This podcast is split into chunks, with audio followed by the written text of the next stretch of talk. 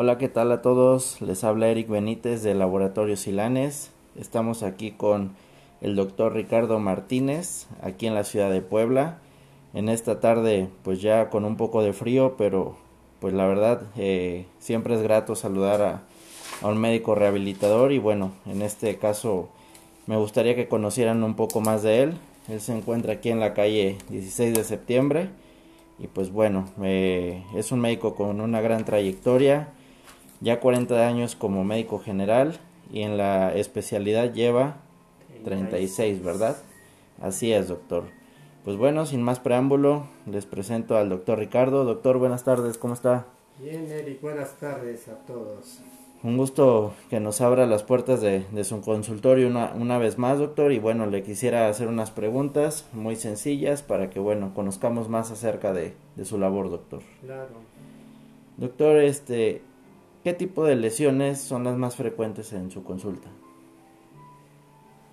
En términos prioritarios, digamos, las principales son las lesiones traumáticas o de consecuencia traumática que pueden ser desde accidentes de la vida diaria normal, accidentes de tránsito, tráfico, que ahora se les ha dado el término de lesiones por impacto de alta energía, pero sin dejar los deportes o las lesiones que se presentan también de esa causa en el hogar. Entonces los accidentes siempre van a tener una consecuencia, dañar estructuras anatómicas, eh, como pueden ser tendones, ligamentos, y ya en los casos más severos el hueso, Okay. que van a requerir una intervención ortopédica y luego, como es mi caso, en el área de la medicina de rehabilitación. Otras lesiones que también vemos con alguna frecuencia, pero ya menor, son las lesiones de los nervios periféricos, es decir, las neuropatías. Y que las neuropatías pueden tener también orígenes muy diversos. Una que cada vez vemos por desgracia con más frecuente, y lo digo así por desgracia, son las neuropatías en los diabéticos. Sí, claro. Pero también hay neuropatías de otros tipos que pueden ser igualmente traumáticas o degenerativas por otras causas que también nos llegan a, aquí a la consulta. Y otro tipo de lesiones que no son ni, ni traumáticas ni de causa accidental son las lesiones degenerativas articulares, en particular las articulaciones que soportan peso, como puede ser la columna vertebral, la cadera, la rodilla. E- e- Es frecuente que acudan aquí al consultorio para, para su rehabilitación. Y así me podría yo seguir con otras lesiones, pero podría yo dejar esas como las tres principales causas de, de atención aquí en consulta. Así es, doctor. Serían las más frecuentes y vaya que hay eh, muchos tipos de paciente, ¿no? Es correcto. Doctor, ¿y eh, qué tipo de radiografías son las que más llega usted a solicitar? Bueno, va a depender del paciente. Eh, en términos de radiografía convencional, siempre mandamos las radiografías simples que nos siguen siendo de mucha utilidad. Vamos a suponer es un paciente con lesión de su hombro, pues obviamente voy a mandar radiografías de ese segmento corporal, la anteroposterior o AP, la AP verdadera y a veces la oblicua auxiliar son proyecciones que pedimos de esa estructura. Pero por ejemplo, hablando de la columna vertebral, según el segmento, si es la región del cuello o región cervical, la AP lateral y a veces las oblicuas, o las dinámicas en los casos de lesiones traumáticas como son los esguinces cervicales, o igual en la columna del segmento bajo, lumbosacra, también la anteroposterior y la lateral, eh, son radiografías que pedimos con mucha frecuencia. Sin embargo, a veces sí también acudimos ya a otros estudios de imagen, como puede ser la tomografía, la resonancia magnética simple o contrastada.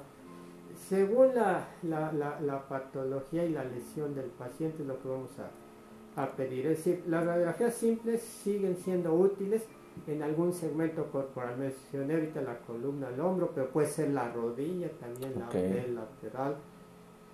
Y a veces proyecciones especiales, por ejemplo, en problemas de rótulas, vamos a pedir las axiales, o en el tobillo, o según la región. Pero la radiografía simple nos sigue siendo de mucha utilidad y ya pasamos a estudios más sofisticados cuando el estudio simple no nos complementa nuestro diagnóstico. Hay un estudio que ahorita se está poniendo de moda, que es el ultrasonido, la ultrasonografía de, de músculo esquelético. Sin embargo, esto ahorita lo que hemos visto es que requiere mucha preparación y entrenamiento del médico que hace ese estudio y aunque en Puebla ya tenemos algunos ultrasonografistas entrenados en ese medio, todavía son pocos. De repente nos cuesta trabajo aquí en Puebla mandar a hacer un estudio de ultrasonografía porque no en todos los lugares hay experiencia en ese, en ese estudio.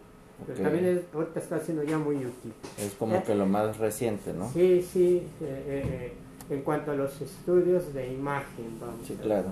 Sí, sí, sí. Perfecto, doctor.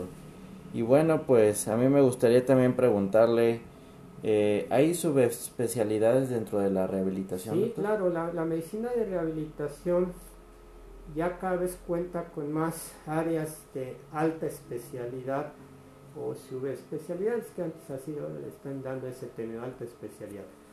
¿Cuáles son? Por ejemplo, la electromiografía y el electrodiagnóstico es un área de especialidad que tiene que ver con un estudio muy especial que se refiere al diagnóstico de las enfermedades neuromusculares a través de ese estudio que es registro de actividad eléctrica de nervios y músculos. Esa es un área de alta especialidad o subespecialidad, pero también hay la rehabilitación pediátrica, la rehabilitación geriátrica, el otro extremo de la vida, la rehabilitación deportiva, rehabilitación respiratoria, que ahorita está muy de moda por el COVID, y la rehabilitación cardíaca. Esos son ya campos que antes solamente se podían hacer entrenamientos en el extranjero, pero que ahorita ya se pueden o ya se están haciendo en, nuestro país, sobre todo por mencionar un ejemplo en la Ciudad de México, el Instituto Nacional de Rehabilitación. Entonces, esas son las subespecialidades o alta especialidad que ya se está haciendo en nuestro país. Perfecto, doctor. no, pues vamos avanzando más, ¿no? Ya, como usted menciona, ya las hay aquí en el país y pues eso es bueno para los futuros rehabilitadores, ¿no? Claro. Desde luego. Y doc, por último, ¿y cuál es su opinión acerca de los tratamientos tópicos? Los tratamientos tópicos yo siento que es un campo de oportunidad siempre y cuando se tenga el paciente adecuado y obviamente cuando hablo de paciente adecuado, el diagnóstico adecuado. Por ejemplo, en padecimientos de lesiones musculoesqueléticas superficiales bajo una buena indicación terapéutica de estos tratamientos tópicos, resultan un complemento ideal a veces de otros productos farmacéuticos. Voy a poner un ejemplo. Lesiones de tendones o de ligamentos que no sean muy profundos. Es un campo muy bueno de oportunidad. Entonces, vamos a poner lesiones traumáticas como pudiera ser un esguince. Pues ahí es un campo ideal para los eh, eh, tratamientos tópicos. Obviamente que ahorita en el mercado farmacéutico hay un gran grupo de estos productos y algunos llegan a ser mejores que otros, pues de acuerdo al principio activo de, del fármaco en cuestión.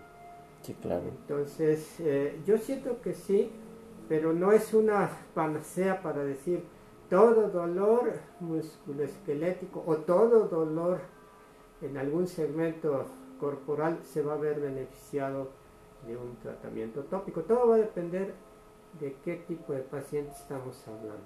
Desde luego, doctor, y sobre todo que, bueno, ellos eh, todos son distintos, ¿no? No hay que generalizar nunca. y la verdad, pues agradezco mucho su tiempo, doctor. Esto sería eh, nuestro podcast número 4 con el doctor Ricardo Martínez, rehabilitador aquí en la ciudad de Puebla. Y este podcast número 4 es patrocinado precisamente por nuestro tópico HFLAN, ya que lo natural es cuidar a su paciente en cada aplicación, doctor. Es correcto. Pues yo le agradezco mucho y bueno, estaremos en contacto como siempre, seguiremos visitándolo y saludos a todos los que van a escuchar este podcast en próximos días. Un abrazo. Vale, gracias Eric. Hasta luego.